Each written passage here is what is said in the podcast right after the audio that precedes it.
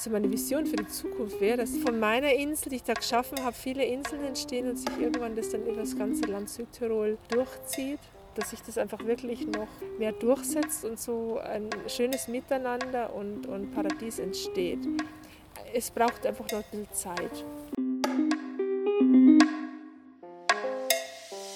Farmfluencers auf South Tirol im Gespräch mit Südtiroler Bauern und Bäuerinnen der, der Zukunft. Zukunft. Hallo zusammen. Ich bin Maike und ich spreche für euch mit Bauern und Bäuerinnen, die es schaffen, von der Landwirtschaft zu leben und im Einklang mit der Natur zu arbeiten. Für eine starke, nachhaltige Landwirtschaft, die unsere Zukunft sichert. Ich bin heute mal nicht auf einem Bauernhof, sondern bei Elisabeth Kössler auf einem kleinen Grundstück in der Nähe von Meran. Ich habe mich mit ihr unterhalten, da sie sich schon sehr viele Jahre der Permakultur widmet und einige Betriebe der Farmfluencers of South Tirol mit Jungpflanzen oder Saatgut ausstattet. Sie ist also der Ursprung einiger Geschichten, die ihr bisher schon gehört habt. Hallo Elisabeth. Hallo. ähm, danke, dass du dir Zeit genommen hast. Ähm, ich würde dich bitten, dich einmal kurz vorzustellen. Wer bist du und wie bist du hier gelandet? Mhm. Also ich bin Elisabeth Kössler. Ich habe äh, vor langer Zeit Gartenbau in Weinstefan studiert an der Fachhochschule. Bin dann über einige Stationen in Südtirol gelandet. Hier lebe ich seit 25 Jahren. Auch auf verschiedenen äh, Höfen oder an verschiedenen Orten. Vor ein paar Jahren habe ich meinen eigenen Betrieb angefangen mit Jungpflanzen. Also ich produziere Bio-Jungpflanzen und Saatgut. Jetzt momentan bin ich in Meran in Gratsch, auf einen, aber ein Grundstück gepachtet und habe da äh, nach Permakultur Gesetzmäßigkeiten das Grundstück auch gestaltet. Ich habe Elisabeth im Hochsommer besucht. Das heißt, dass sie die meisten Arbeiten zurzeit am Abend erledigt, um der Mittagshitze aus dem Weg zu gehen. Momentan hat sie noch eine Helferin und zwei Praktikantinnen, die ihr auf dem Grundstück zur Hand gehen. Sind das dann Leute, die sich schon mit sowas länger auseinandergesetzt haben, also mit Permakultur? Ja, also es ist ein bisschen unterschiedlich. Die Praktikanten, die kommen, sind größtenteils einfach interessierte junge Leute, die die Permakultur in der Praxis kennenlernen wollen die mal praktisch arbeiten wollen, die während die beim praktischen Tun lernen wollen, ja.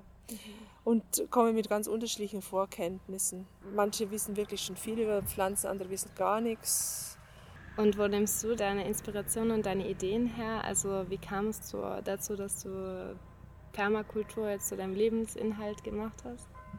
um anzufangen in meiner Kindheit, ich bin auf einem kleinen Bauernhof aufgewachsen, habe da alles miterlebt, was heißt Selbstversorgung zu machen. Das heißt, die Permakultur ist mir eigentlich schon in die Wiege gelegt worden. Hat, ist zwar damals nicht so genannt worden, aber war es im Prinzip. Mein, mein Steckenpferd ist einfach der Garten und die Pflanzen. Und das, ich weiß, ich bin mit meiner Mutter immer in den Garten schon gegangen. Sie hat uns aus dem Hausgarten versorgt.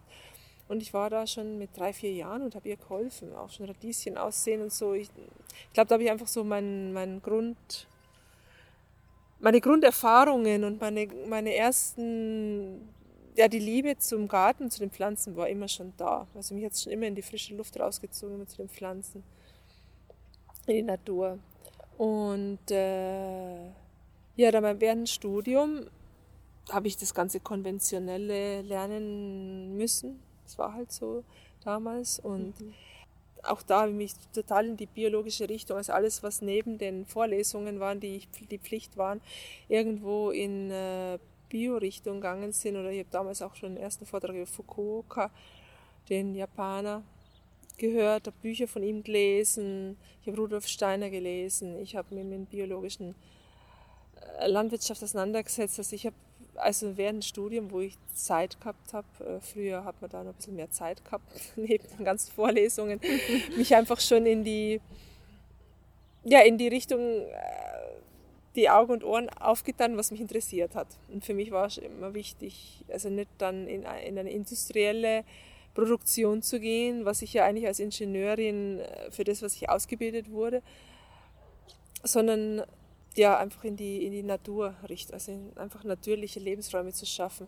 Und die Permakultur ist mir damals beim Studium schon untergekommen, also indem was eine Mitbewohnerin von meiner WG darüber geredet hat.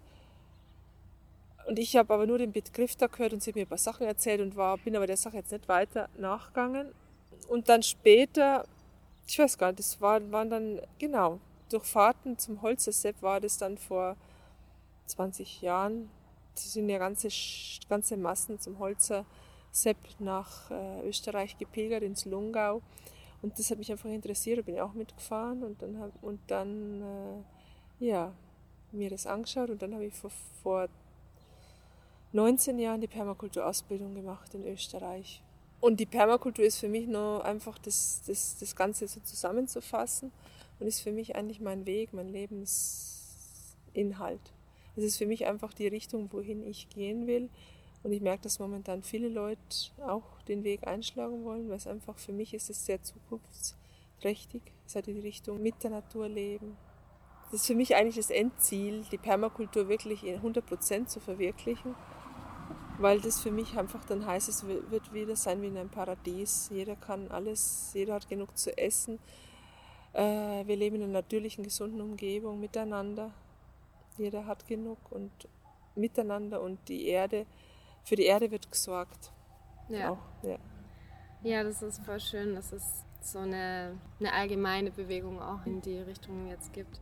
Wir unterbrechen unser Gespräch kurz, denn ein Mitarbeiter vom Sortengarten Südtirol ist vorbeigekommen, um bei Elisabeth ein paar Triebe zur Vermehrung ihrer alten Sorten abzuholen.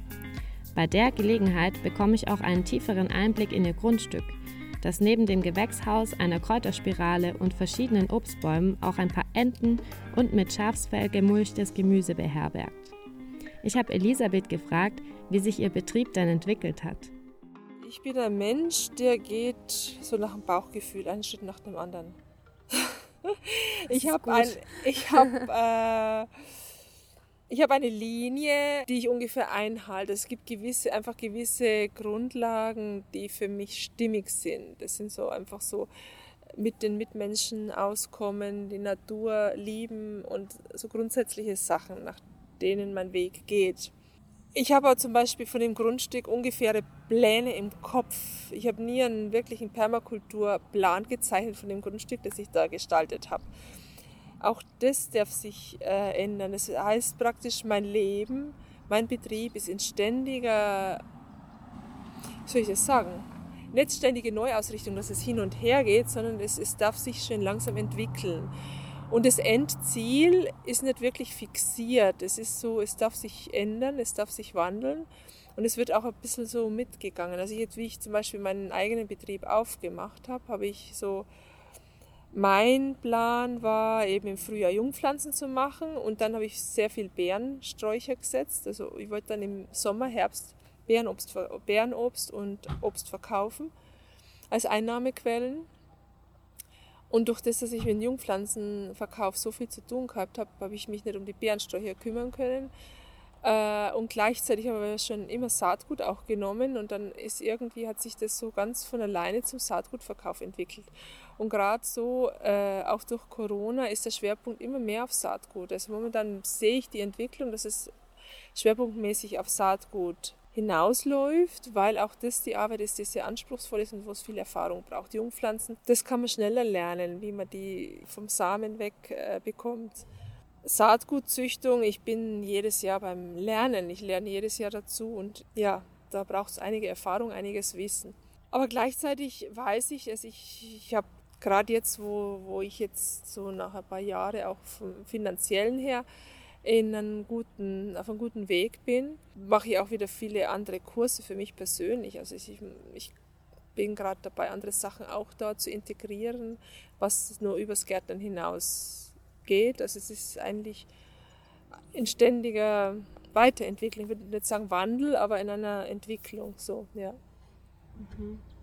Und ähm. Corona hat mich, ähm, Corona hat, hat ja einige gute Sachen auch bewirkt oder äh, angestupst und unter anderem das Bewusstsein der Menschen für sich selber zu versorgen oder auch gerade für die Permakultur, glaube ich, hat es einen enormen Push gemacht, einen enormen Schritt gemacht. Es war so einfach so ein Hinweis oder ein Fingerzeig in die ja schon richtige Richtung in dem Sinn. Ähm, ja, Regionalität, Selbstversorgung, Die Dinge, die wirklich wichtig sind Ja. eigentlich. Ja. Du meintest gerade die ähm, Jungbauern aus deiner Umgebung. Was hast du für ein Gefühl? Wie wurdest du von außen so wahrgenommen? Also hattest du in deiner Nachbarschaft oder auch hier sind ja verschiedene Gärtnereien das Gefühl, die Leute verstehen, was du machst? Ähm, sie finden das auch eigentlich gut oder würden es vielleicht selber gerne machen oder stößt du eher auf Unverständnis? Was jetzt Also ich habe den Vorteil, dass ich keine Südtirolerin bin, sondern ich bin aus Bayern zugewandert. Das ist mein Vorteil, weil das gibt mir äh, Freikarten. Das heißt, ich bin eh schon vom Ausland und ich bin eh schon anders. Und ich bin auch nicht in irgendeinem Familienzwang oder ich bin auch nicht in irgendeinem Tal aufgewachsen, wo man so ist und das nicht macht. Oder das man noch nie so getan hat und die wissen ja eigentlich nicht, wo ich herkomme. Wo ich angefangen habe mit Permakultur, war Permakultur, wenn wer was gehört hat, von Sepp Holzer gehört und der wurde meistens kritisiert. Also, und wer dann eben, und, und das waren so die Anfänge der Permakultur, wo dann geheißen hat, die, die lassen alles verwildern und da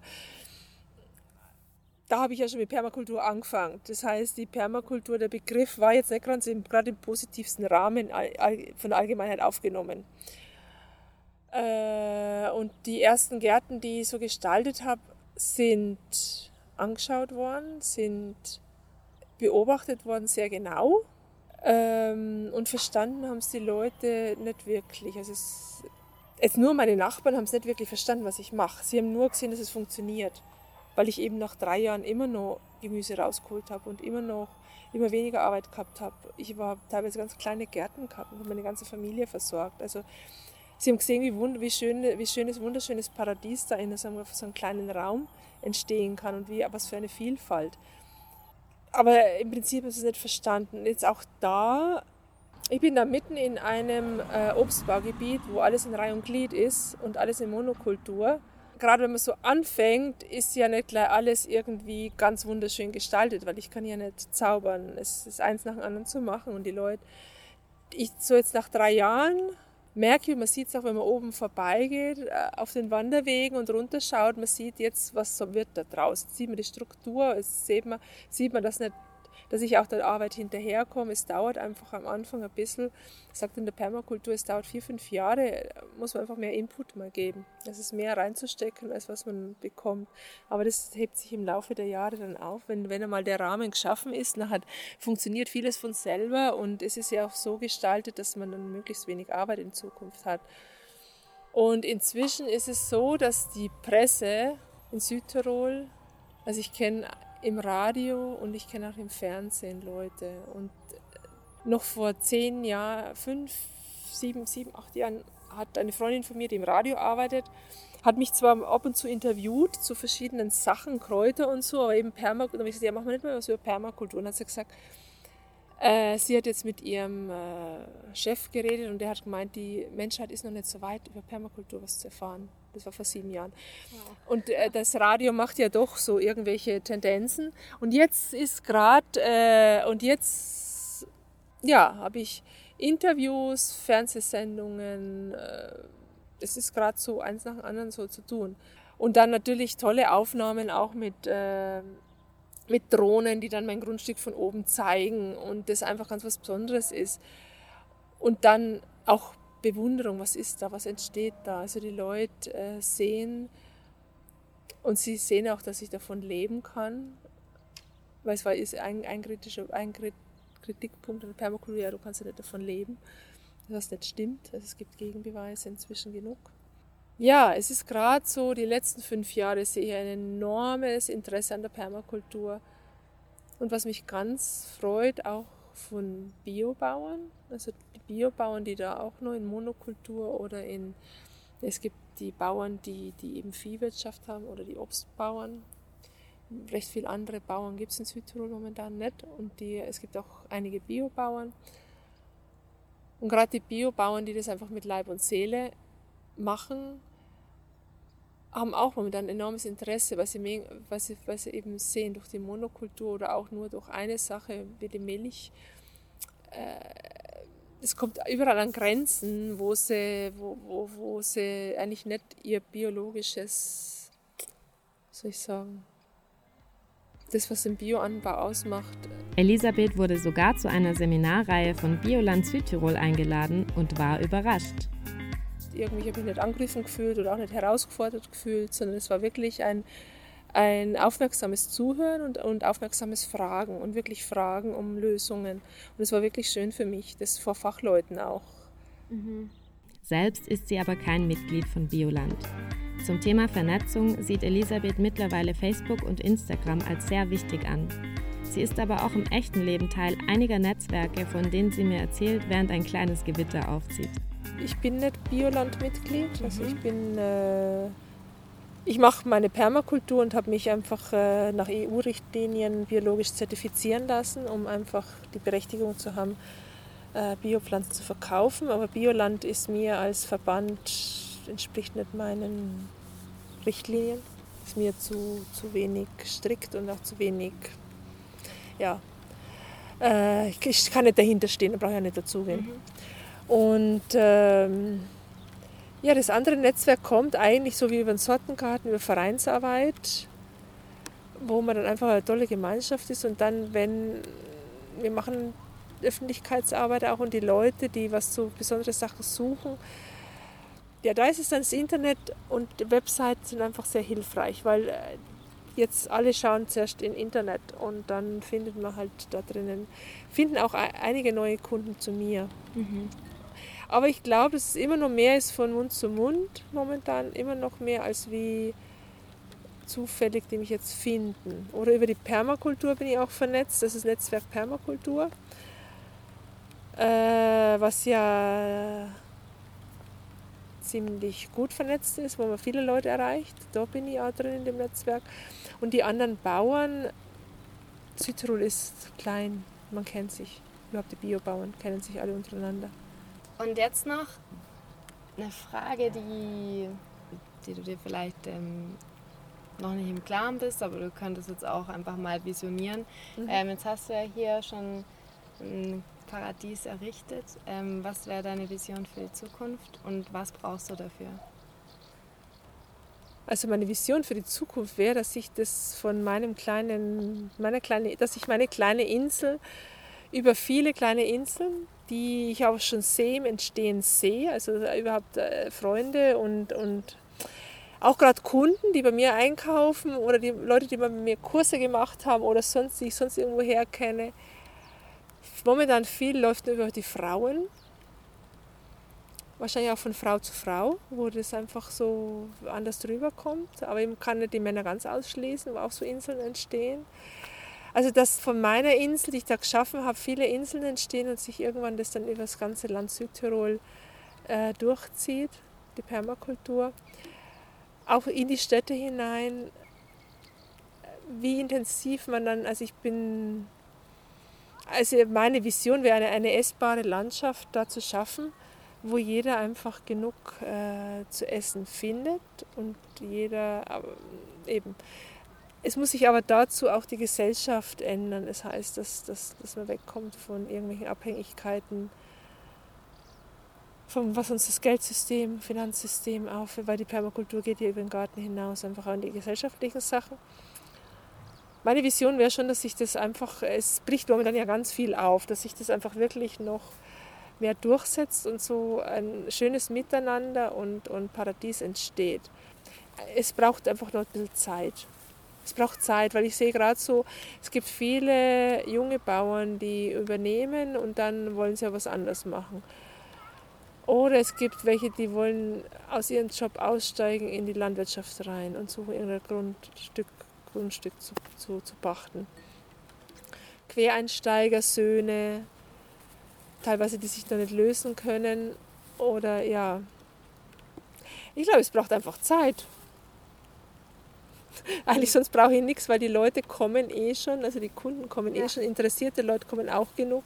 Ja. Äh, Zeit und vielleicht eine Änderung in der, im ganzen gesellschaftlichen System, dass wieder andere Werte wertvoll werden. Nicht größer, schneller, mehr und mehr, sondern dass, man dass es ums Miteinander geht, um ein feines Leben zu haben, gesunde Nahrungsmittel und in, in, in der Natur zu leben. Wobei ich weiß, dass es nicht jedem gegeben ist und äh, ich will auch keinen zwingen, er muss jetzt auf dem Land leben. Also es, es gibt Leute, die fühlen sich in der Stadt wohler. Ja. Klar, auf jeden Fall. ja.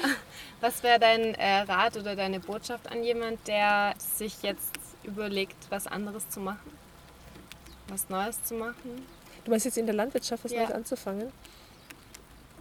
Ja, wenn er schon ein Grundstück hat, na, was, was sich einer überlegt, was er will vom Leben. Also dass er, dass ihm mal klar, äh, ihm oder ihr klar ist, was will sie selber. Das ganz wichtig, das Wichtigste ist die Zone Null. Was, wer bin ich und was will ich? Da fängt die Permakultur an. Und dann kann man eigentlich alles machen.